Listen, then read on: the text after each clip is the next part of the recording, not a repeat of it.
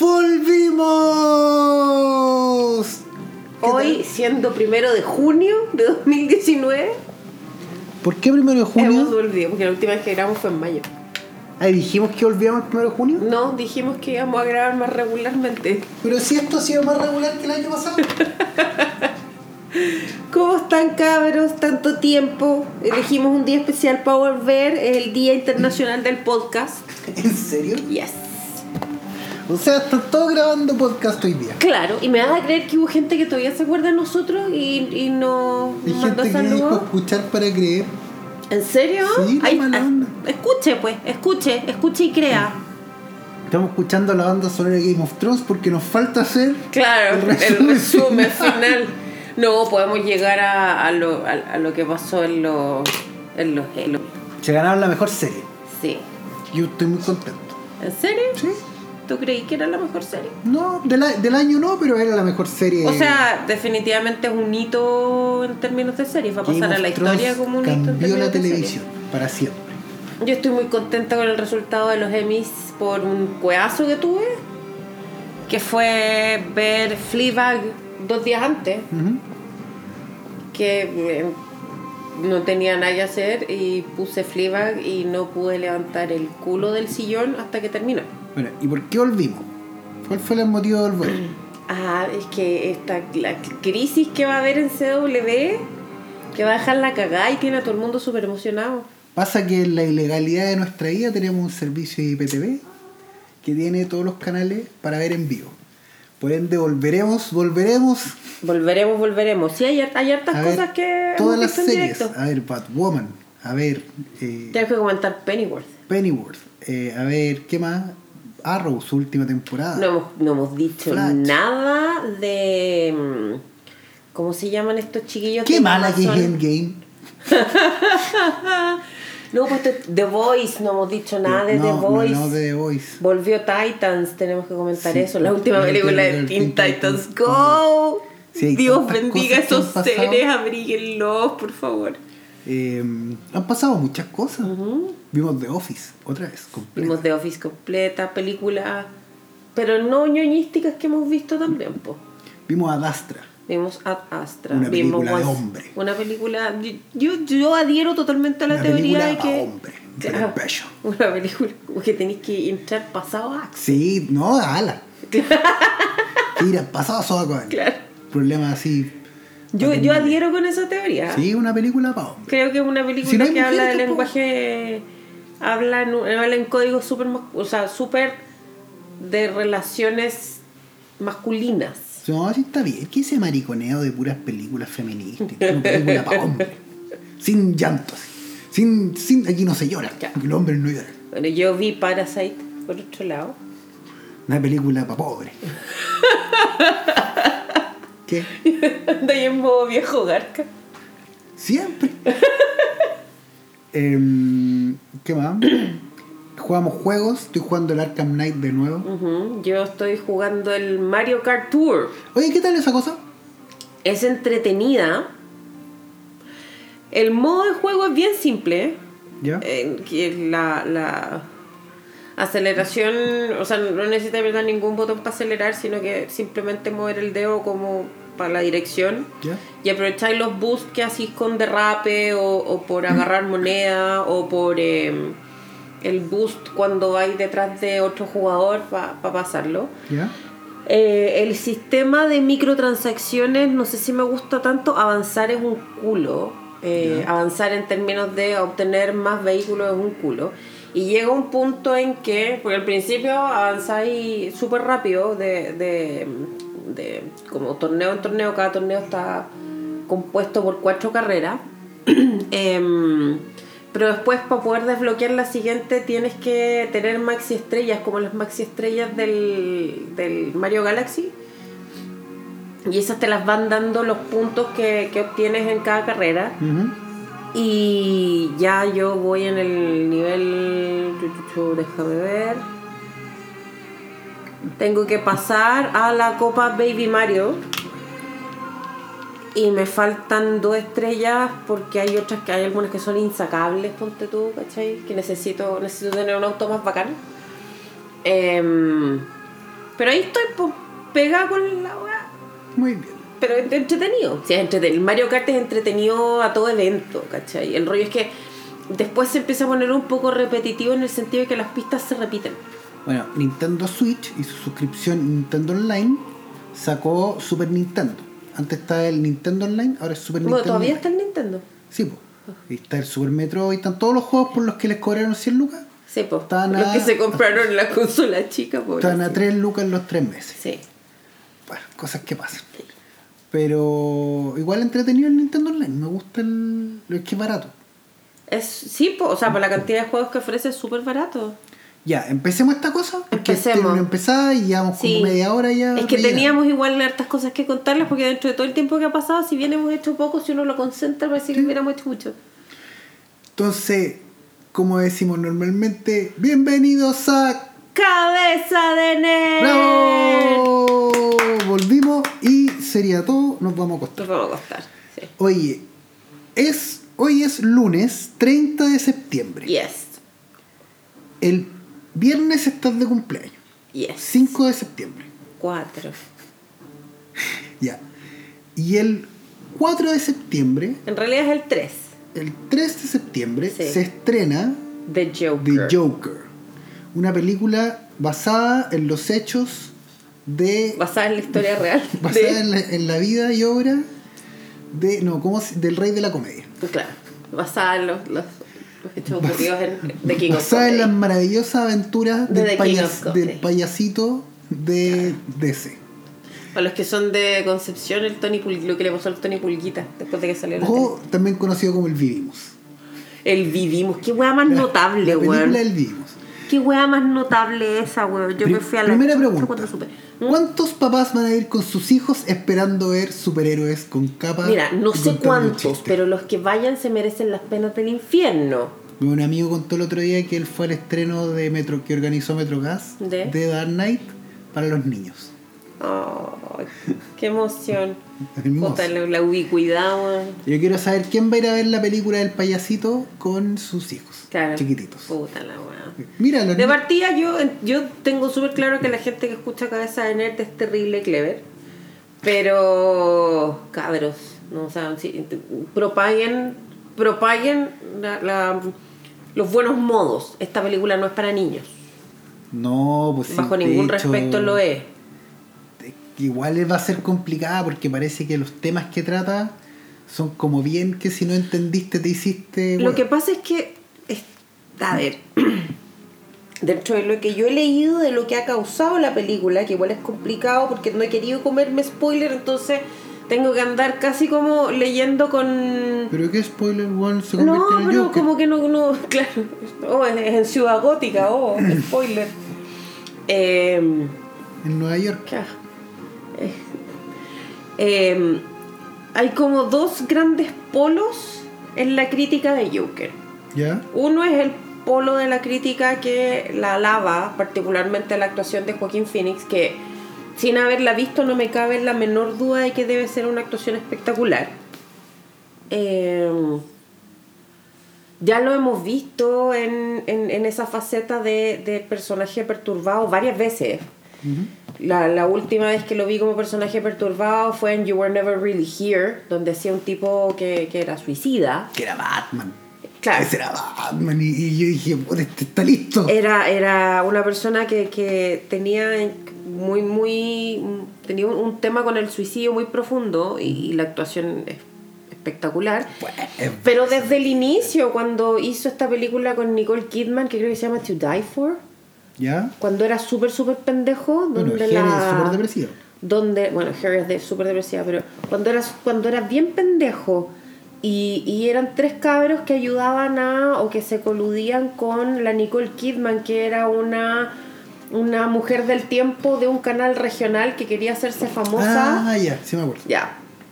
Igual ahí ya el nivel de perturbación, tú, tú cachai que, que, que el loco como que atinaba perfecto con, con esos papeles. Entonces, en, ese, en el sentido de las actuaciones no me cabe la menor duda que, que debe brillar. Aparte está Robert De Niro, entonces como... Die- tienen dos películas, To Die For y Captivated. Captivated no lo he visto. Es como el documental. Yo me acuerdo de To Die For. Sí, To Die For es que el- hay un documento, es que es una historia real. Sí, pues. Y es un documental sobre la misma película. Sobre la misma historia. la historia de Susan Stone. Sí. Me acuerdo. Perfecto, perfecto. Además, hubo un tiempo en que en HBO la daban a cada rato. Bueno, la cosa es que, independiente, bueno, eh, como decía, está este polo de la crítica que la ama, la alaba. Bueno, en Cannes recibió ovación de pie y se ganó el premio y todo lo que queráis. Pero por otro lado está una parte de la crítica que me parece que es muy concordante con el estado situación de la de los movimientos sociales actuales que en realidad no, no adhiere mucho con el furor de la película porque entienden que es como sería como una especie de eh, oda a estos seres que se denominan o autodenominan porque entiendo que es un nombre que, que adoptaron ellos mismos los incels ¿Qué es un incel? Yo todavía no sé lo que es un ¿no incel. sabes lo que es un incel? No, yo sé lo que es un incul. Un Incel es un término que está formado por las primeras, las primeras, la primera sílaba de la denominación involuntary celibate, que son hombres que son célibes de manera involuntaria, que en el fondo como que no ninguna mujer u hombre, no, ahí cada uno sabrá, eh, quieren tener alguna relación con ellos, sea de sexo casual o sea de pareja. Y eso ha provocado que eh, ellos generen un odio profundo hacia eh, la fuente de ese rechazo, que entiendo que primordialmente son mujeres. ¿Ya? ¿Cachai? Es Entonces, una weá que existe desde el principio de la humanidad. ¿qué cosa? El rechazo. Hueones que odian a las mujeres que no les dan la pasada. Ya, pero esta cuestión es como más heavy que eso. Porque dentro de lo que entiendo, generalizan el odio que les puede haber generado alguna chiquilla en particular que los rechazó hacia todas las mujeres. Entonces, es como una, es como una subcategoría de una misoginia muy aguda, ¿cachai? ¿Mm? Y, y no, no transan la película por eso, porque dicen que vendría siendo como, como una especie de, de ejercicio de empatía con los incel. Es complejo, yo creo que es súper, súper complejo el tema. No, no he visto la película, de los trailers que he visto, no he cachado ningún atisbo a que el rollo del tipo vaya por el odio para las mujeres. Pero sí me parece que, a ver, de partida estamos hablando de cine. Y al estar hablando de cine, estamos hablando de una obra que se tiene que apreciar como fic- necesariamente como ficción. ¿Cachai? Esas obras de ficción pueden o no llevarte a hacer un ejercicio de empatía. A mí como premisa general me parece que los ejercicios de empatía siempre son buenos. El punto es a qué nivel de empatía conectáis. Y ahí ya tenemos bemoles de qué tan bueno es el ejercicio. Eh, siempre de ese tipo de ejercicio, eso sí, tú puedes encontrar, esto, ojo, esto es lo que creo yo, así como, como un tema de convicción mía. Eh, ¿Qué tanto tú empatices? O, no, perdón, rectifico. Creo que ese ejercicio de empatía te sirve para entender las causas de algo, pero cuando ese ejercicio de empatía se transforma en una justificación de conductas patológicas, el que está mal es uno. Y dificulto que los objetos, los objetivos de las películas sean eso. ¿Mm? ¿Cachai? Porque en el fondo ya pasáis a, al adoctrinamiento casi, ¿cachai? No sé, no sé si se entiende mi idea. Yo creo que hay un problema con el Joker, que es la gente, en su mayoría, eh, conoce el Joker, al Guasón, al Vivimos, principalmente por lo que he visto en películas y series. Sí. Eh, el, el Joker es un personaje como televisivo y cinematográfico, un personaje bastante querible por la forma, porque es un personaje muy carismático.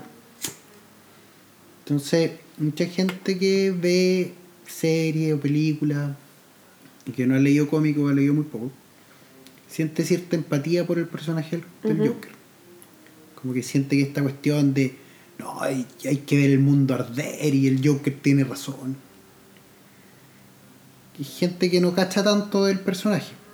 El problema es que eh, hay una línea que es súper complicada de, de desarrollar, que es, ok, ¿nos vamos a ir al personaje de verdad? ¿O vamos a contar a la gente la historia que quiere escuchar? ¿Cachai? Eh, muy... eh, muy Mark Hamill será el Joker de la serie animada, pero el weón es lo peor. ¿Cachai? Es chistoso, pero es lo peor. El weón anda... Hay violencia hacia la mujer en una serie de dibujos animados de los 90 donde te mostraban que el personaje era nefasto, era terrible. Sí. Y dañaba mentalmente a una persona hasta destruirla y construirla de nuevo a su pinta. El Joker siempre ha sido un personaje que sea que lo han actualizado a los tiempos, como que siempre ha ido de acuerdo a los tiempos y siempre ha estado en línea con los que son los, no sé si los malos, pero lo que está mal en el mundo. ¿Cachai? Como que siempre el Joker ha representado lo que está mal, salvo un par de ocasiones que los cómics han como tratado de hacerlo como el buena onda. ¿sí? Pero el Joker tiene un tema que es siempre ha representado lo que está mal en el mundo. O sea, el Joker fue embajador de eh, el Ayatollah Khomeini en algún momento. Ok. ¿cachai? Donde se protegió de haber matado a, a Jason Todd. Y siempre, siempre la historia del Joker en los cómics está asociado a lo peor que te podías imaginar. En cualquier cómic. O sea, como que el Joker es, no es solo malo, sino que es, él representa algo que está mal. Representa lo que está mal en la sociedad. A mí siempre la, la dualidad entre Joker y Batman siempre ha sido más que bueno o malo, porque para mí Batman no es un personaje que sea bueno, es un personaje que tiene un montón de matices. Eh, y, y, y en esa búsqueda por la corrección, porque no es rectitud lo que buscas, corrección, comete un montón de errores morales. Ujú. Pero por eso no, por eso no, no, esa dicotomía no la puedo calificar de, de bondad versus maldad. Sí la califico como de orden versus caos.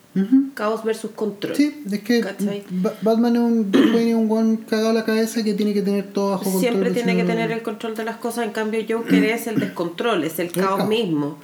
Em, pero si tú te fijáis, ese tipo de personaje siempre generan empatía en la gente, porque parten, porque,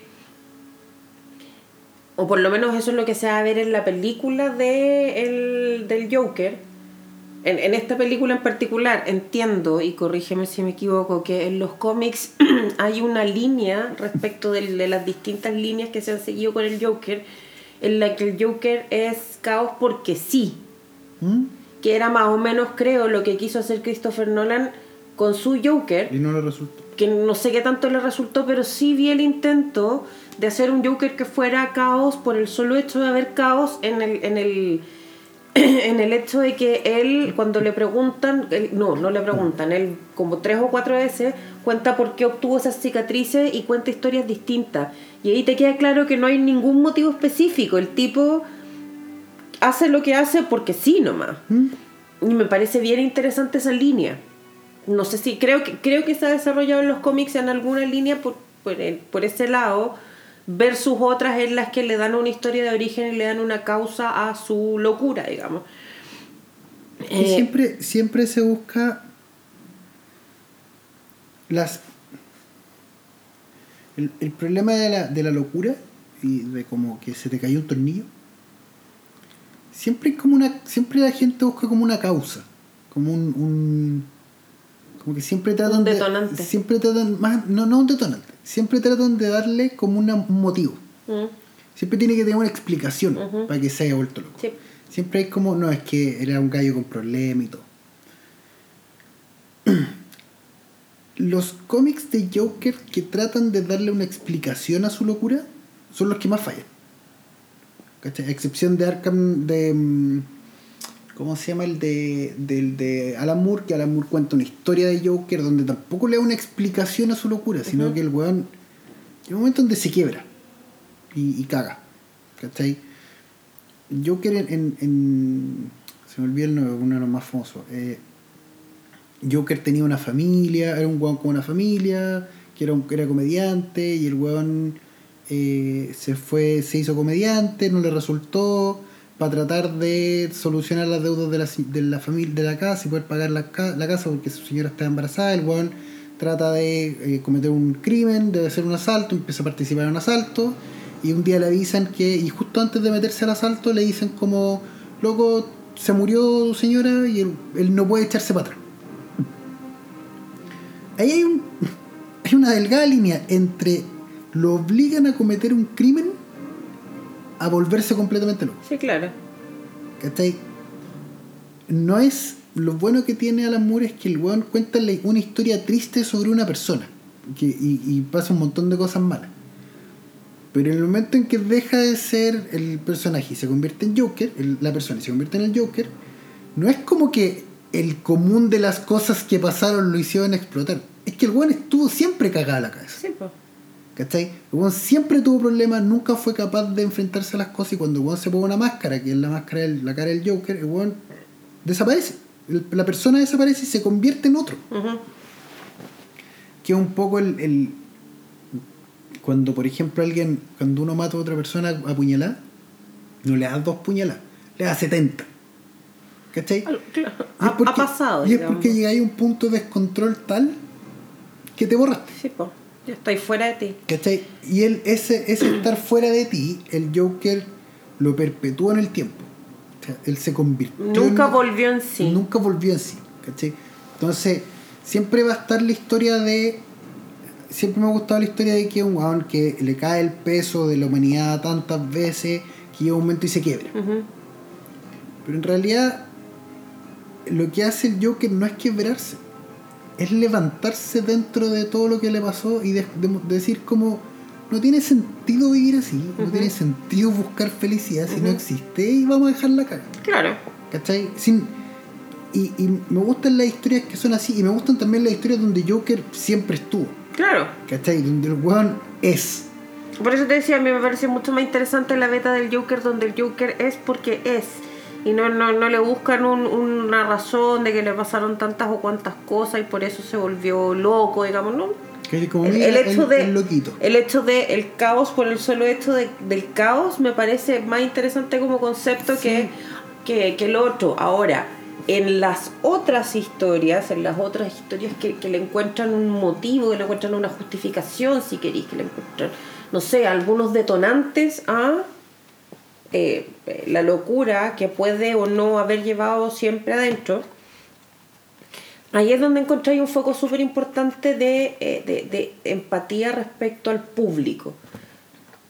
Y ahí es donde yo recuerdo que hay siempre han existido personajes que se presentan de esa forma y que, y que dentro de todo generan empatía en la gente. Si no ponte a pensar en, sé, el ingeniero bombito en Relatos Salvajes, ¿cachai? El, tipo, le- o sea, el tipo le hinchan tanto las bolas que deja la cagada y, y todos lo aplauden, ¿cachai? Em, Michael Douglas en Un Día de Furia, ¿cachai? Mm. Eso estaba pensando. Michael Douglas en un día de furia. Michael Douglas siempre estuvo loco. Sí, po. Siempre estuvo cagada la cabeza. El weón siempre, la señora lo dejó porque el weón estaba mal. Ujú. ¿Cachai? Y lo que pasa es que llega un momento que, independiente que haya tenido una historia como el hoyo, llega un momento que es detonante. Que es que da lo mismo que le hayan echado la pega, da lo mismo todo. No. Era el taco. Sí, Llegó un punto de quiebre que cagó. Y el weón se perdió. sí. ¿Cachai? Y se convirtió en todo lo que era opuesto a él. Yo creo que esa es una de, la- una de las películas de Joker. Y esa y Siete Pecados Capitales son las dos películas del Joker que han existido que todavía no. que nadie ha reparado que son historias del Joker. Claro. Bueno, pero si tú te fijáis, la reacción general de la gente frente a esas películas, independiente de que, según entiendo, con un día de furia también se generó una discusión similar a esta, pero la gente tiende a empatizar a eso. Sí. ¿Cachai?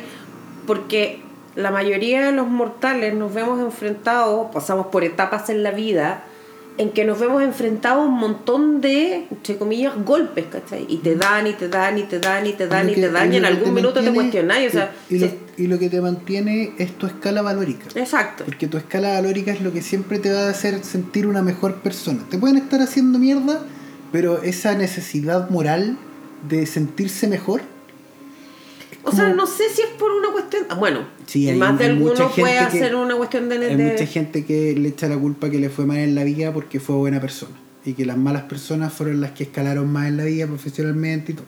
Sí, de acuerdo, no, pero yo, sí, pero esa cuestión es como, como a largo plazo, ¿cachai? Yo te estoy hablando de en el minuto exacto en que, en que la vida te está dando y te está dando y te está dando y te está dando, eh, aguantáis por un montón de factores. Pueden ser convicciones personales, pueden ser convicciones espirituales, ¿cachai?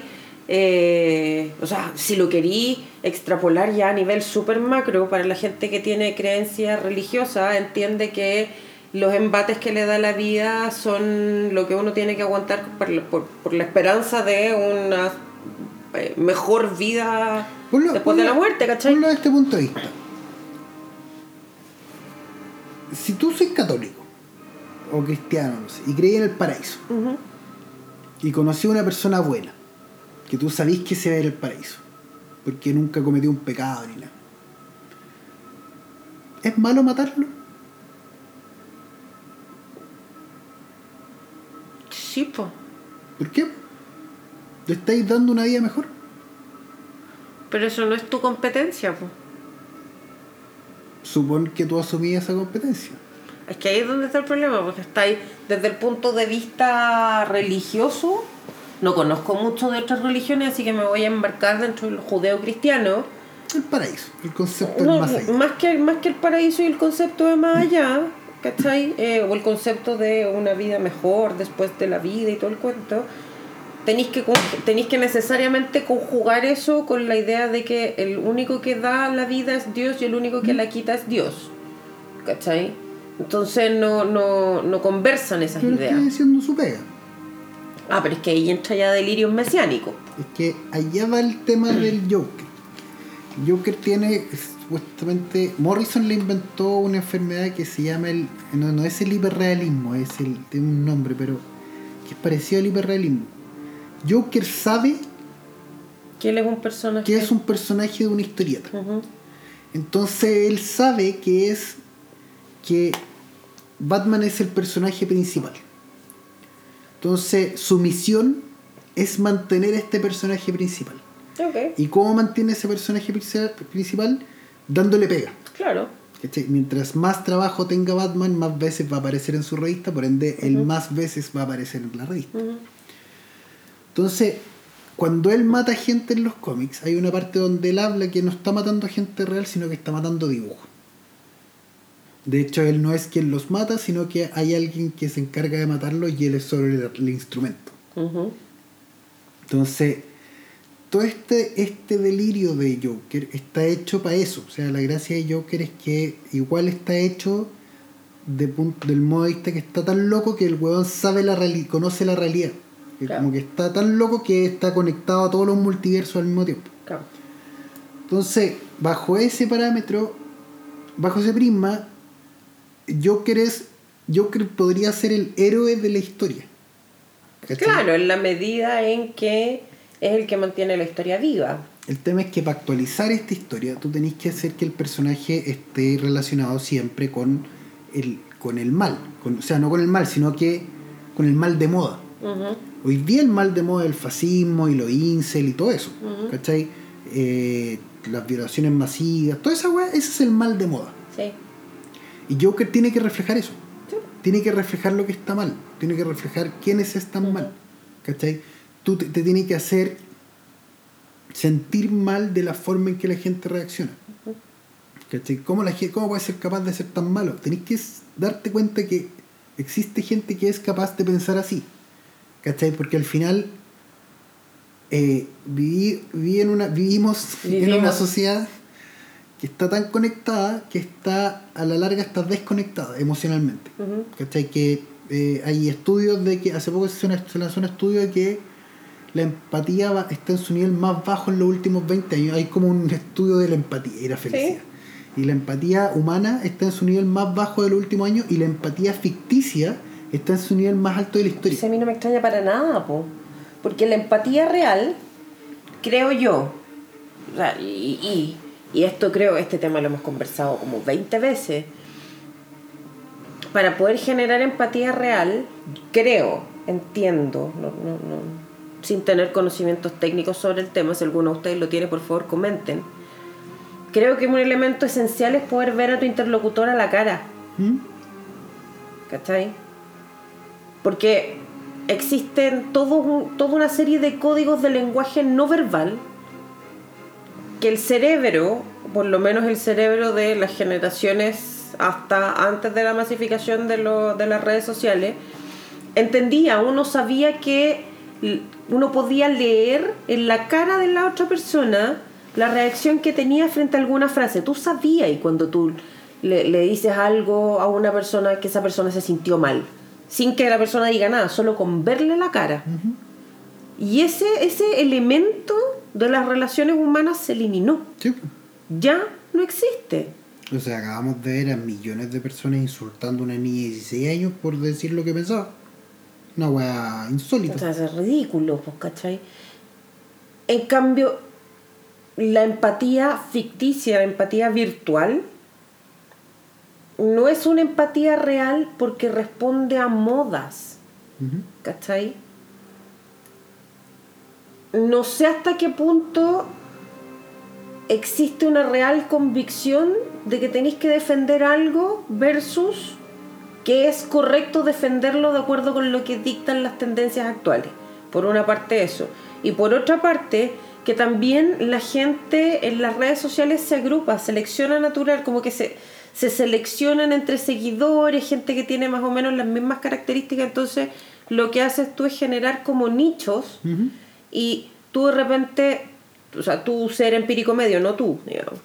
Un ser empírico medio postea algo y de manera muy natural la mayoría de la gente con la que está conectada, por Twitter, por Instagram, le va a decir que eh, está bien lo que dijo y va a apoyar su postura porque gente que piensa igual que está agrupada. Ujú. Y ¿Cachai? mientras más radical es el discurso, más agrupados se hacen en, en ese discurso cada vez más radical. ¿cachai? Pero en el fondo no es una empatía real, porque entiendo yo que el ejercicio de empatía es ponerse necesariamente en los zapatos del otro. Si el otro piensa y siente lo mismo que yo, yo no estoy empatizando. Encontré una persona que piensa igual que yo nomás. ¿Cachai? Mm, Es como una sutileza de diferencia, entonces no hay una empatía real. Hay una agrupación de gente que, que tiene las mismas convicciones nomás. Sí, el tema es que yo quiero harto que hablar por el tema de que están amenazando que va a haber un atentado terrorista en el cine porque van a matar. Y es como, loco, no. ¿Pero por qué va a haber un atentado terrorista en el cine por Joker? Porque supuestamente la película que nadie ha visto va a levantar como mm, interés en la gente y. ¿Interés en qué? ¿En que generar un montón de Jokers por la calle? Sí, porque la gente se va a sentir que como que va a querer reflejarse en el personaje. Que claramente donde nadie ha visto la película, o muy poca gente ha visto la película, eh, no sé hasta qué punto sea así, porque en Batman, en Dark Knight Rises hubo un atentado Sí, de un que se disfrazó de Joker y la película trataba de Bane. claro. Como un weón loco. Son peras con manzanas. Ahora, si el problema, si tú tienes miedo de que vaya alguien al cine a matar gente, No salgáis a la el problema no es el cine. No, el problema es la gente, po. El problema es que la gente tiene derecho a portar armas en lugares donde no tiene que hacerlo. Claro. O sea, yo creo que el las soluciones son fáciles. ¿Cómo hacemos que nadie, que no maten a nadie a balazo en el cine? Prohíbe el arma. Ah, ¿Cachai? O sea, no, no le veo. No tiene mayor ciencia la cuestión. Igual es complejo porque... A ver, voy a tratar, voy a cuidar mucho lo que voy a decir porque yo bajo ningún respecto voy a hablar en contra del cine. Nunca. ¿Cachai? Ni, con- ni contra el cine industrial, ni contra el cine arte, ni el experimental, ni la wea- No. No. Pero es complejo el fenómeno que se da particularmente ahora porque vivimos en una sociedad. Porque estamos en un estado en que, de partida, creo yo, que el estado de la salud mental en el mundo está pésimo. Está pésimo. no sé si, si entiendo que parece que no escucha gente de afuera, pero acá en Chile la cosa no está buena en términos de salud mental. Hay un lugar en hay dos lugares en particular en, en Santiago los que la gente elige para ir a terminar con su vida, que tienen visitas mensuales, casi bisemanales.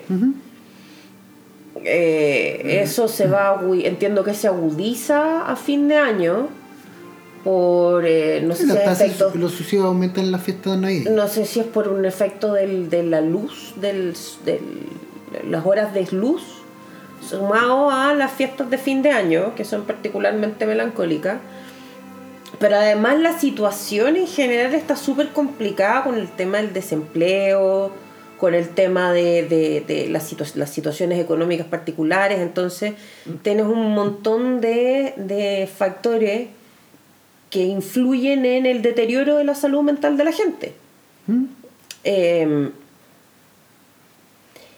y de repente les muestran a un... O sea, ya, partimos de la base de que estamos hablando dentro del contexto de gente que no está bien en su salud mental. Que eh, esa, esa falta de bienestar mental puede tener distintos grados. ¿Cachai? A gente que tenga problemas agudos efectivamente puede llegar. ¿Cachai? no, no tenemos cómo medir eso. Entonces, ahí es donde se genera un nivel de empatía que es patológico, pero porque la situación base del receptor del mensaje está mal. ¿Cachai? El problema es que siempre van a existir esas situaciones. ¿Cachai? No, no, no, no podí pensar que esa es la regla general, porque no lo es, independiente que en, ciertas etapas del desarrollo social, digamos, esas situaciones se agudicen y el número de personas que se encuentran en esa situación aumente. Pero personas que van a estar con la salud mental trastocada siempre van a haber. ¿Cachai? Entonces sí, sí, efectivamente no se puede dejar de reconocer que existe un, un tema complejo y que se, efectivamente creo yo se pueden dar situaciones complejas. ¿Es culpa de la película? ¿No? Y ahí es donde está el problema. No podéis culpar a la película, ni a esta ni a ninguna otra, digamos, de las situaciones que se vayan dando. Y de hecho, yo creo que está bien que las películas cuenten esa historia, porque al final una película tiene que demostrar un reflejo de la sociedad. Uh -huh. Tiene que reflejar la situación en la que está la sociedad, porque al final el, cine es un, es un espejo de la situación en la que estamos. Y en este minuto yo creo que estamos en una situación social de mucha rabia. yo pienso lo mismo y creo que creo que está bien que se estrenen películas así, que está bien que la, gente tenga que pensar en películas, que eh, eh, no, no, no, no por nada el cine inglés está teniendo está levantando tanto. ¿Cachai? Historias que aparecen liberitas como Yesterday y mm, Blinded by the Light. Blinded by the Light vienen con un con el final temas súper profundos. Sí. ¿Cachai? Eh, temas de lo que significa ser honesto, ser transparente, eh, no ser fascista. Como, ser un ser extranjero en tu propio país, eh, ser un outsider, como es así como la, como la gente, como el cine debería impulsar a la sociedad a hacer, a pensar sobre sí misma. Yo creo que, que no me parece malo, ponte tú, el ejercicio de verte reflejado en la medida en que tú seas un, un ser que, que, sea capaz de hacer ese ejercicio de introspección y decir, chuta, efectivamente yo también, por ejemplo, para seguir con el caso del Joker, yo también he recibido embates, pero si dejo que esos embates me saquen de mí, voy a generar cosas que no son buenas. Yo pienso, lo mismo, pienso exactamente lo mismo. Creo que el cine tiene que mostrarle a la gente la realidad de lo que es. Que la gente se ve el cachofazo de, oye, estamos haciendo las cosas mal y no para imitar a los personajes que están en la pantalla. Si tú te fijáis, ese mismo ejercicio, voy a empalmarlo con, con algo que vimos el fin de semana, ese mismo ejercicio de verse, en, de, de, de verte en, reflejado en otro y decidir que tú no quieres ser eso, es el ejercicio que hace Brad Pitt en Adastra. Pero es que lo de Adastra es diferente. O sea, no, no es diferente. No, te estoy hablando de una cuestión muy corta y muy simple. En, en Adastra hay un tema que es, como dije al principio, una película para hombre. Mm, Adastra es una película donde se trata mucho de cómo los hombres se relacionan entre ellos. Sí, y cómo los hombres se relacionan con el mundo. sí, ¿Cachai? Eh, en una época donde, eh, de, de cómo se llama, donde el feminismo está creciendo, eh, que ya siento como que el, el feminismo real está empezando a dar más, está empezando a sacar este feminismo publicitario y empezando a salir una corriente feminista real de, de números, de, de científicas, de, de personas importantes, de personas realmente relevantes para, la, para el mundo y no con un discurso anti-hombre. Eh, creo que es súper necesaria una película como Adastra donde es básicamente cómo los hombres son incapaces de empatizar por un tema de cuna, ya, un tema de cómo son criados, ¿cachai? Y cuáles son los parámetros de crianza del hombre contra la mujer. ya, Eh, es súper normal como ver que, no sé, po, el mismo discurso los niños no lloran, ya, los hombres no lloran. ¿Cachai? Y él, él se niega a llorar. Se prohíbe llorar porque lo, su papá le enseñó que no había que llorar. Que había que hacer dos cosas, trabajar y después de trabajar ser feliz. ya, ¿Cachai? Que algo muy de hombre, muy de el papá te enseñó que tenéis que trabajar para ser feliz, que es el discurso de primero estudia lo que yo te digo y después cuando tengáis plata haz lo que queráis, cuando, cuando sea tu plata. ¿Cachai? Como que es... Pero no está hecho para jóvenes, es una película hecha para hombres, para hombres formados. sí, ¿Cachai? Y, y Adastra como que tiene este tema de cómo eso les va quitando la empatía a los hombres, cómo son incapaces de relacionarse profundamente y emocionalmente con otra persona, porque aprendieron que no había que, no había que relacionarse. sí, ¿cachai? Aprendieron que ellos, que ap- aprendimos que nosotros somos los que tenemos que solucionar las cosas. Si nosotros no estamos, da lo mismo si tú no estás ahí. Lo importante es que esté yo. Si yo no estoy, está la caga. Sí, ¿Cachai? Entonces yo tengo que pensar frío, yo tengo que ser eh, eh, exitoso, yo tengo que ser el mejor en lo que hago. Como que Adastra es eso. ¿Cachai? Y es, Adastra es un ejercicio súper bueno de ir a ver una película y, y que un, un hombre se sienta reflejado en el personaje sin tener que decir que también en eso tiene algo muy bueno. Es, es muy comprensiva emocionalmente para un hombre, pero uno puede decir como hombre, ah, sí, bueno la weá, está peor. y no darle mayor profundidad. claro, pero en el fondo igual la está pensando. ¿Cachai? Como que tiene muchos códigos que son muy interesantes. Yo encuent- encuentro que el ejercicio de Astra está súper bien. Bueno, yo te lo dije cuando, cuando después de que vimos a Dastra, yo a mí Tú no entendiste ni weá. Oye, ¿qué te pasa? ¿Qué discurso más condescendiente, no? Yo te dije, me costó conectar con esta película porque creo que la película está en un código muy masculino para mí. ¿sí? Y es, es muy raro porque de hecho no hay mujeres en la película. Hay tres mujeres. Sí, pero duran No, duran menos que un candy. No, pero es que todos los lenguajes de la película, o sea, puedo, ente- puedo entender el lenguaje de la película, pero desde el punto de, pero desde un punto de vista objetivo y no emocional, ¿cachai? La puedo analizar, la puedo diseccionar, puedo entender que tenéis una lectura que tiene que ver con lo que pueden provocar las carencias en una relación paterna respecto de cómo un hombre se relaciona con el entorno. Puedo también ver la lectura de cómo, de, de, de, de los iconos de masculinidad tóxica que existen en la película. Pero no logro conectar porque mi realidad, aparte de tener una realidad de mujer, ¿cachai? Que no sé si estoy ofendiendo algún concepto feminista respecto a esto, pero, pero entiendo que la forma que tienen las mujeres de relacionarse con sus padres y sus madres es distinta a la que tienen los hombres de relacionarse con sus padres o con sus madres sea por un constructo social que existe en estas relaciones o sea por, por, otros motivos, no lo tengo claro, pero entiendo que esa relación es distinta. Y en esa diferencia de relaciones, como yo no me relacioné con mis progenitores de esa forma, me costó un kilo. Como yo no tengo esos códigos, me costó un kilo conectarme emocionalmente con la película. ¿Cachai? Sin perjuicio de poderes, como te decía, hacer la disección objetiva de para dónde va. ¿Cachai? Pero no, no es que no haya entendido nada.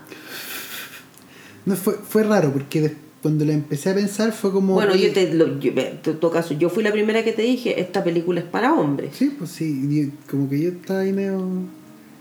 medio ahí, ¿cachai? Eh, pero no, creo que Adastra es un ejercicio muy buena película y creo que hay que verlo. Como que una película que bien cabezona. No es... Sí, pues bueno, y en ese ejercicio, si tú te fijas ahí, hay un el, el, viaje que o no, no todo el viaje parte hay una parte muy pequeña del viaje que hace Brad Pitt en el que él ve en qué se había transformado una persona que tenía casi los mismos códigos que él y él ve lo que hizo y él decide el de porque toma la decisión consciente de decir no po yo no Sí, pues que llega el punto. Y en ese ejercicio se devuelve. Que el factor, el factor Chalamet versus Aronofsky. O sea, no Chalamet, eh, Chazelle versus Aronofsky. En Whiplash versus Black Swan. Que en Whiplash es la misma historia que Black Swan. Pero en Whiplash el one se da cuenta que su vida se está yendo a la mierda. Y toma una decisión que lo salva, po. ¿Cachai? En cambio, Black Swan nunca se da cuenta que, y que, está que está cagándola y se muere. Entonces, eh, y teniendo la opción de verlo. O sea, igual también esto tiene algo de eso, de tienen una opción de ver dónde se están equivocando y volver. ¿Cachai? Brad Pitt tiene una opción de darse cuenta en qué momento la está cagando y deja a su papá ir. Claro. ¿Cachai? Y lo libera. Y como que él se libera de. Él corta el cordón umbilical. Claro, que en este caso era un. y de manera metafórica, pero también literal, era una carga. Sí, pues si lo estaba arrastrando, estaba arrastrando esta idea de algo, ¿cachai? Yo, creo que esas cosas están muy bien. Siento que a la película le faltan un par de cosas. Lo que pasa es que lo que a mí me conflictúa es que, es que a ver, sin haberle encontrado una mala película bajo ningún respecto, vi hace muy poco los mismos códigos en otra película. ¿Cachai? En Gravity. Oye, pero hace poco, pues, si fue hace años. Pero, o sea, tengo la imagen fresca de Gravity. ¿Cachai? Entonces siento que me están repitiendo los códigos con una temática distinta. Lo que no es necesariamente malo. ¿Cachai? Pero sí me, me conflictúa un poco. Pero repito, no es una mala película. Yo los únicos, los únicos bemoles que tengo respecto a Astra son esos dos. Uno, que a mí personalmente, yo, yo, yo. Me costó conectarme por los motivos que ya dije y que me, me, me, me, pica un poco esto de que los códigos sean exactamente los mismos, porque son exactamente lo mismo que en Gravity. Son los mismos. La única diferencia que es, la, es la gracia del espacio, si es la misma gracia de, de, de Marchand, de todas las películas que están hechas en el espacio, que para el espacio es un, es un lugar de introspección, es un lugar donde uno va a encontrarse con uno mismo y más que encontrarse, enfrentarse con uno mismo. Sí, es, el, tema del espacio es que cuando tú, cuando tú querías aislar una emoción, tenés que aislarla del todo. Y lo único que es completamente aislado es el espacio. Entonces los personajes solos en el espacio eh, hacen necesariamente introspección. Tienen, ¿no? Y, muestran solo una capacidad se enfocan en solo una capacidad y un, un, un valor, un, factor humano. En Gravity es el soltar, en esta película es la, en Nadastra es la empatía, en The Martian es el, el ¿cómo se llama? El, la, no, pues The Martian yo la sacaría de acá. Es que The Martian también tiene que ver con lo mismo, tiene que ver con la lucha por la, super, la sobrevivencia. Sí, pero... pero ¿Cómo, no hay, en, The, en The Martian no hay tanta introspección porque el tipo... en The Martian, el, el, ¿cómo se llama? Él, dice en la película que lo único que tiene que lo único que tiene en la vida es la esperanza de que ni siquiera tiene la esperanza él lo único que tiene es la intención de seguir un día más y sus papas. Y tiene que y tiene que sobrevivir bajo cualquier a mí me encanta de Martian yo amo de Martian me encanta me encanta me encanta pero esa soledad la, soledad que se experimenta en Gravity o, la soledad que se experimenta en Adastra no se da en The Martian porque al final Mark Watney te habla a ti. En esos soliloquios que hace cuando está grabando su log, está hablando a ti. Pero si, como que está conversando contigo, entonces, y más, más encima después, al poco tiempo logran restablecer comunicación, entonces tú ves que hay contacto, ¿cachai? Pero es, pero es que tema de la del aislar una sola emoción y aislar una sola personalidad y ponerla en un lugar como eh, ¿cómo se puede decir? que no, no solo aislado sino que inhóspito es como tú contáis una historia sobre una emoción más allá o sobre una realidad más allá que sobre una persona. Sí. De Martin estáis contando sobre la supervivencia. Sí. Que después termina con el discurso que la supervivencia no solo está en el espacio, está en cualquier parte. Mm. O sea, sea como sea la vida, tú tenés que tener ciertas características y ciertas capacidades. Entonces, al final igual, como que todas las películas que tienen que ver con el espacio tienen que ver con eso, tienen que ver con cómo tú te enfrentáis, cómo, cómo la humanidad se puede enfrentar a una sola emoción. Cuando, y el personaje representa toda la humanidad y la emoción es lo que está contenido dentro de toda la película. Pero, entonces, aquí es un tema de la empatía en el hombre, la empatía masculina, que es un tema súper complejo. El tema de lo de mm, Gravity es el soltar, el dejar atrás, el, el, dejar la gravedad, ¿cachai? Como liberarse de eso, liberarse del peso que te hace, la, que te da la gravedad, lo que te arrastra hacia abajo. Eh, Odisea en el espacio es el cambio, cómo, cómo la humanidad cambia con un, con un cambio tecnológico ¿Qué es un cambio tecnológico? ¿Cómo eso afecta a toda, un, a toda una humanidad completa? Entonces, el espacio está hecho para eso, o sea, el cine. Y, y, es muy buena, es muy buena herramienta mandar huevo en el espacio para contar una historia, porque cuando la historia está bien hecha emocionalmente, te permite conectarte mejor con la emoción del hueón y te saca de los posibles como mm, es uno de los, uno de los errores de Marchen que se pierde la sobrevivencia del weón en todo el viaje de traerlo de vuelta. Pero es parte también de la historia, o sea, del weón no se iba a volver solo. Había que, había que ir a buscarlo. También está, eso de, igual está el tema del compañerismo, de cómo, se, cómo la gente tiene que ponerse, cómo hay, gente tan leal que va a estar contigo independiente de lo que pase, que va a ser capaz de ir a buscarte. Entonces, Creo que, volviendo al punto inicial, creo que Joker tiene un camino súper difícil en el tema de que va a contar una realidad y esa realidad es compleja. Es una realidad social, es una realidad que se puede malinterpretar, eh, que la gente que ve la película puede malinterpretar el mensaje, dependiendo de qué tan poderoso sea el mensaje, porque a lo mejor es una tremenda actuación de Fénix, pero como película no es tanto. Claro. ¿Cachai? Porque no, tampoco sabemos eso, no hay... No, hay que verla nomás, po. Igual siento que, como en la teoría de la conspiración, como que a Joker le han tratado de dar por todos lados. Desde que la estrenaron, que los primeros eran como, no, es que no es tan buena, y la y de repente lo ganó, ganó, ¿cierto?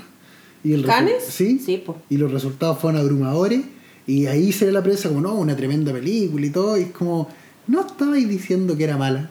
Claro. ¿Cachai? Eh, siento que hay muchas ganas de que no le vaya bien, porque hay muchas ganas de que el cine de que hay muchas ganas de que el cómic en sí no se, no se traspase el cine como es. Ya. ¿Cachai? Pero yo creo que esa batalla se está perdiendo cada vez más. Pues no por. Ojo, no por los esfuerzos como de mainstream que hacen, sino que por los esfuerzos chicos que se están haciendo poquito a poquito a poquito y que partió haciéndolos la tele, po. Sí, ¿Cachai? el- el- a lo que yo voy es como hay una intención y ganas de que los cómics no pasen directamente al cine, porque si los cómics pasan directamente al cine, van a ir directamente a mostrar las miserias de la humanidad. Sí, po. Porque los cómics están hechos para eso. Superman no está hecho para mostrar lo perfecto que es Superman, está hecho para mostrar lo imperfecta que es la humanidad. Sí. ¿Cachai? Eh, Batman no está hecho para mostrar qué, es, qué pasaría si un rico se pusiera. No, está, está hecho para mostrar qué pasaría si nosotros le dejamos el control de nuestra seguridad a una sola persona. Claro. Que a su vez es violencia y dinero. Claro. Entonces, eh, es, es el, el discurso al revés. El tema es que nosotros vemos el discurso como. Como que nos enfocamos en el O sea, personaje. yo, claro, lo que pasa es que también hay que, eh, hay que pensar que existe esta creencia que súper arraigada en la gente, salvo en el mundo de los comiqueros, digamos. Pero fuera del mundo comiquero existe una creencia súper arraigada de que los cómics son para niños. Sí, po. Y yo, de todos los cómics que he visto y que he leído, creo que no le pasaría a ninguno un cabro chico. Ninguno. Ujú. ¿Cachai? Em, entonces, claro, sacar, sacar esa, esa idea, que en el fondo es una idea la que, que ha redituado harto. ¿Cachai? Pensemos solo en el MCU, ¿cachai? Reditúan por eso, porque, porque logran em, llevar al cine a la familia entera. Y eso, y, y- y cortar con eso, en términos económicos, no debe ser muy agradable para la para las grandes compañías. Por eso que en la televisión han encontrado un nicho súper interesante, porque ahí pueden primero sectorizar la audiencia y hacen programas en la noche que están que son eh, adaptaciones de cómic o, o están o basados en la idea de un cómic que tú cachai que son o sea que, que un niño no, no debería ver ni cagando po. Como piensa en Watchmen. The Voice Como Watchmen. Una wea que a pesar que por todo el trabajo que hace HBO de sacar trailers a toda raja, Lindelof la echa abajo como puede. Como puede. Puta Lindelof. No, pero piensa un tetón de Voice, piensa en, ya, en, ya, eh, en, em, Deadly Class, que no son para niños. Umbrella Academy, que es como de teenagers para arriba, para cabros chicos no es. Em, Pero es que el, el- lo que pasa es que el- la otra que la otra adaptación de un cómic es The End of the Fucking World, ¿cachai? Es que lo- que lo- también es de teenagers para arriba. lo que pasa es que el lector de cómics creció. Y los cómics en vez de seguir enfocados para niños, porque los cómics originalmente siempre fueron para niños, eh, el lector de cómics creció y los cómics tuvieron que crecer con ellos. ¿Cachai? Y los cómics al crecer con, las, con sus audiencias empezaron a tocar temas cada vez más profundos, más dedicados a su audiencia. Entonces, claro, los niños ya no veían ya no leían cómics porque veían tele. En los 60 ya estaban los picapiedras, ¿cachai?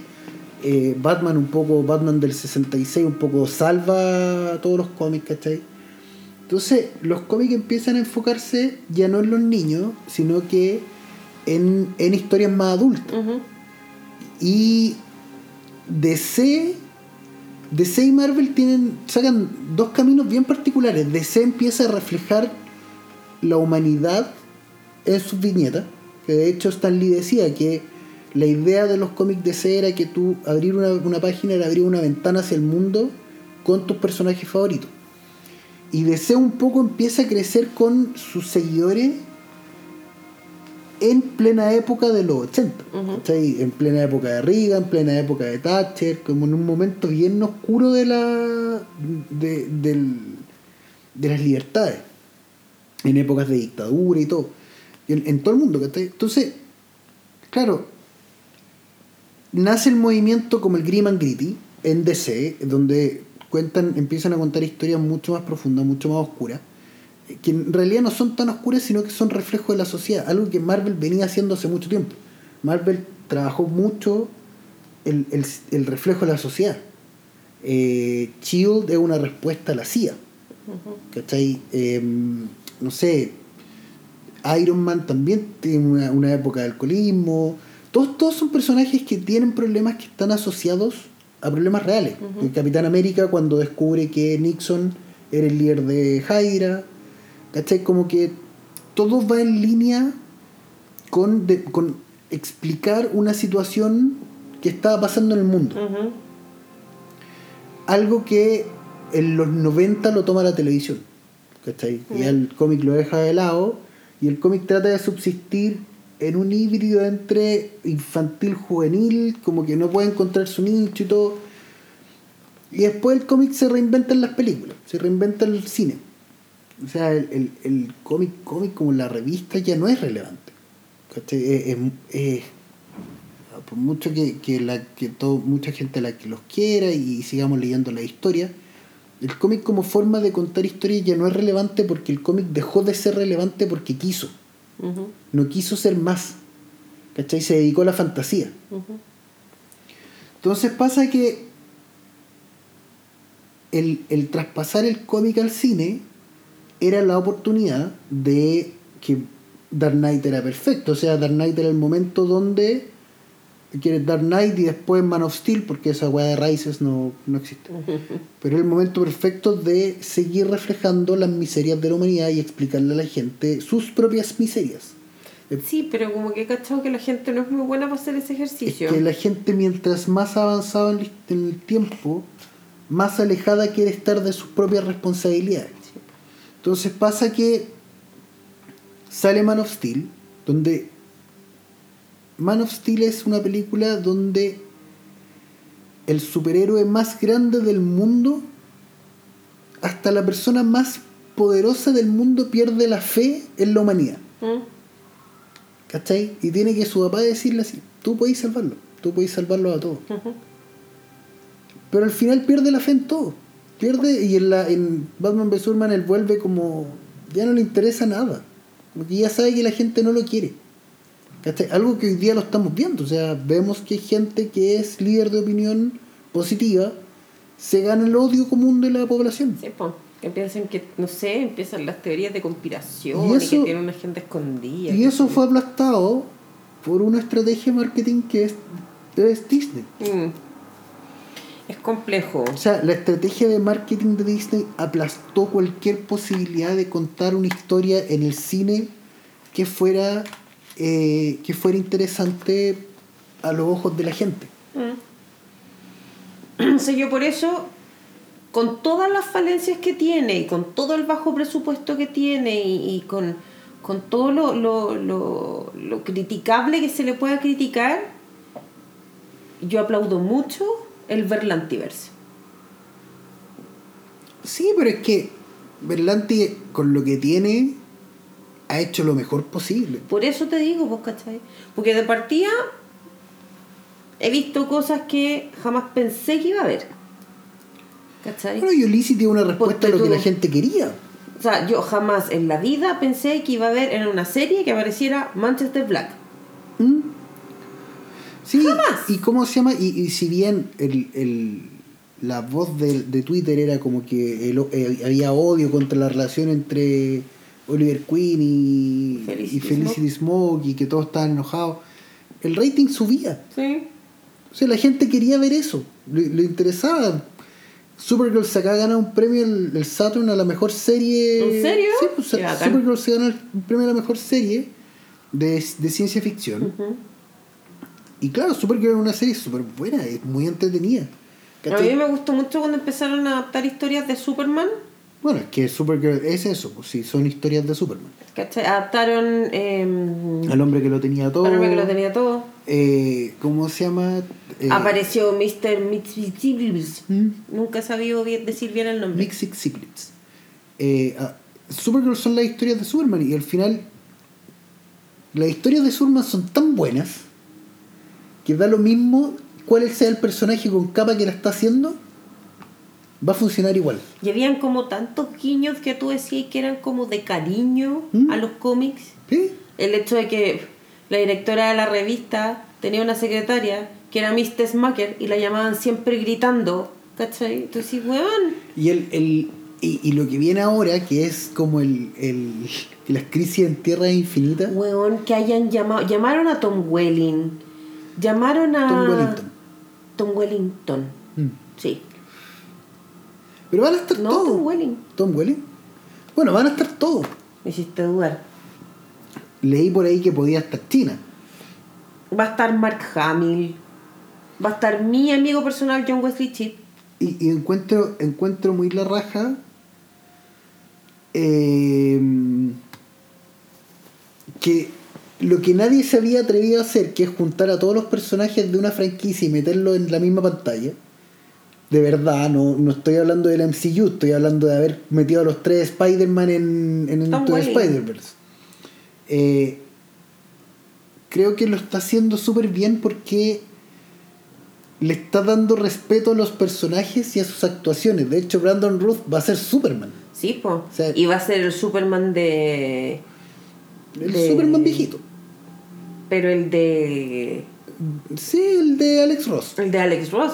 Y, y sale igual, Sí, pues sí, sale igual y lo hicieron y creo que está muy bien hecho. Creo que hay, hay mucho respeto por los Igual, los crossovers de SW han sido todos muy buenos.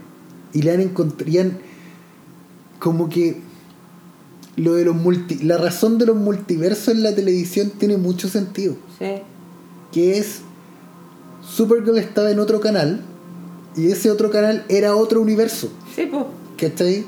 Entonces, la- la- el primer viaje multiversal de Flash Ujú. es cuando viaja a. ¿En qué canal lo dan? A NBC.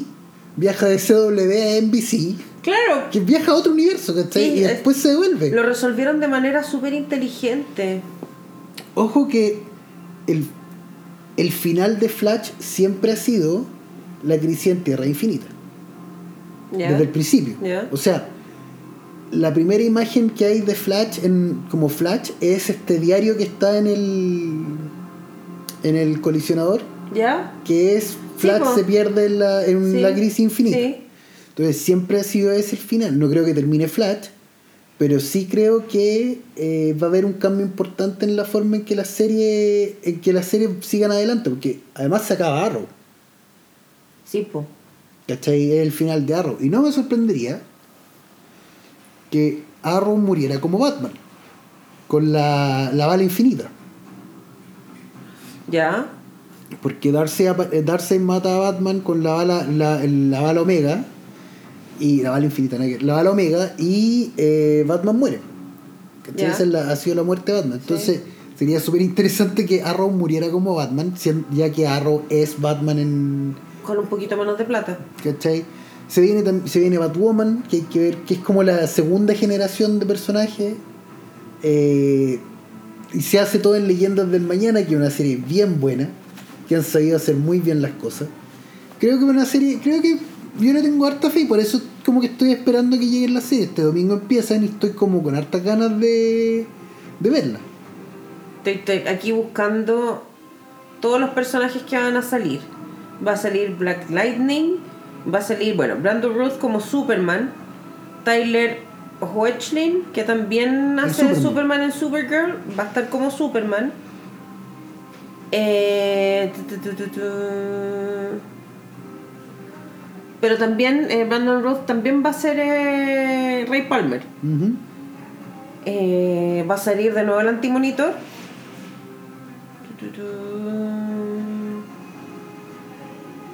¿Quién más? ¿Quién más? Tom Cábano también sale. Ah, Va a volver Lois Lane, la que salía antes. Ah, va a salir Batwoman con eh, Supergirl. Ujú. Se han visto escenas de ellas dos juntas. Va a salir Jonah Hex. ¿Ya? Y en alguna parte leí que, bueno, vuelve John Wesley Shipp como Jay Garrick. ¿Ya? Y en alguna parte leí que salía Mark Hamill. Sale Tom es que Mark, Hamill es de Flash, pues el juguetero. pero no como el juguetero. Y los de Smallville el eh, Clark Kent de Smallville y Lois Lane de Smallville también van a salir. O sea, va a ser un mega evento, pues, ¿cachai? Sí. Yo encuentro que es la raja, encuentro que, que puta, no, no, no, no sé, como que me saco el sombrero frente al Verlantiverse. Sí, como que más encima adelante lo he hecho con lo justo, porque él tiene los derechos de todo del 84 para atrás. Claro. Como que la crisis, la crisis en Tierra Infinita es lo último que él puede hacer. Mm, ¿Cachai? No, no puede tocar historias para adelante porque las historias para adelante están reservadas para las películas. claro. Entonces, con lo poco que ha tenido, ha hecho historias muy buenas. No, yo lo encuentro genial. De verdad que lo encuentro genial. Eh, eh, aparte es entretenido, po. Y creo que todavía de esos, todavía es, se mantiene hasta cierto punto como un show donde igual se puede sentar la familia entera a verlo. Sí, siguen con esa cuestión de los 21 capítulos por temporada, Sí. la tela antigua. Todavía estoy como que bien. Y Dedo para arriba. Por último, para terminar, que nos quedan, ¿sí? ¿Cuánto, 20 minutos, 10 minutos. cuánto llevamos? Una hora ¿Diez- diez. ¿Llevamos 10 minutos? Llevamos una hora 10. Ah, Eh, Teen Titans Ay, versus Teen mal Titans linda, Go. Cosa mal. Yo amo los Teen Titans. Es la cagada. Le declaro mi amor.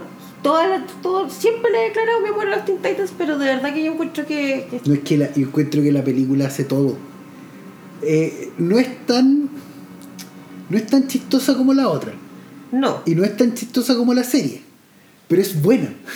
Eso es lo- y tiene y cumple con todos los códigos. Y se, se pasean al MCU, hay que decirlo. Sí, hacen Teen Titans Go sin, sin ningún asco. Ponen su música al mismo ritmo de Silvestri. Salen los portales. Sí. Salen todos los Teen Titans Go. Lo que pasa es que, como va a ser la super corta, se enfrentan los Teen Titans Go versus los Teen Titans. No voy a contar muchos detalles para que la vean, pero en ese enfrentamiento, o sea, al reconocer que existen varias versiones de los, por lo menos dos versiones de los Teen Titans, se encuentran con el resto de las versiones de los Teen Titans, incluyendo a los Tiny Titans. Así Y que lo- morí. Y lo de los cómics. Y salen como cómics. Sí, salen como, literalmente como hojas. Y morí. Morí de amor por la película. Puta. No, es que es demasiado, demasiado entretenida. En general, lo que hacen los Teen Titans a mí siempre me ha gustado mucho. Es más, para los que van siguiendo a los Teen Titans en la tele, entiendo que es la próxima semana. No sé si es esta o la próxima semana. Que el capítulo de estreno es como una especie de programa de concurso, y un programa de concurso gringo que es súper famoso que se llama Family Feud.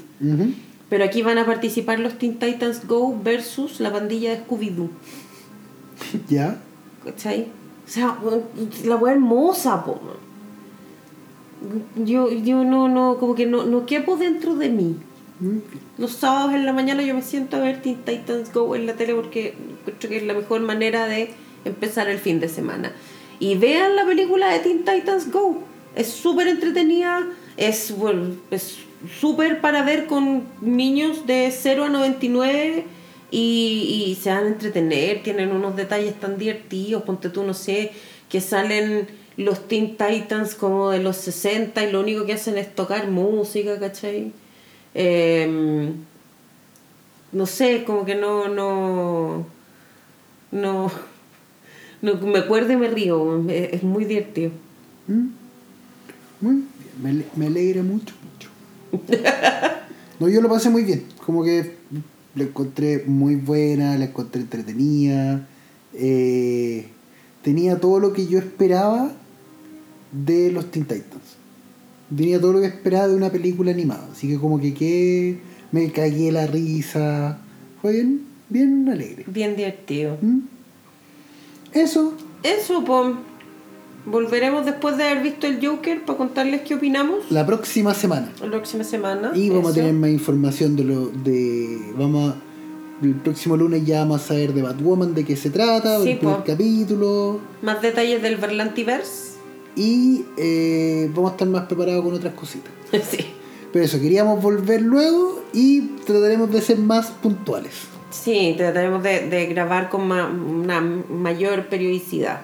Espero que les haya gustado. Así que eso, y como las viejas costumbres no se olvidan, como siempre les decimos, quiéranse mucho, mucho, mucho, mucho, mucho, quieran mucho, mucho, mucho a las personas que tienen al lado, a la persona que tienen al lado. Y eh, ha sido un gusto poder compartir con ustedes nuevamente y pronto nos veremos en un próximo capítulo de este podcast hecho con mucho amor. Chao. Chao, chao.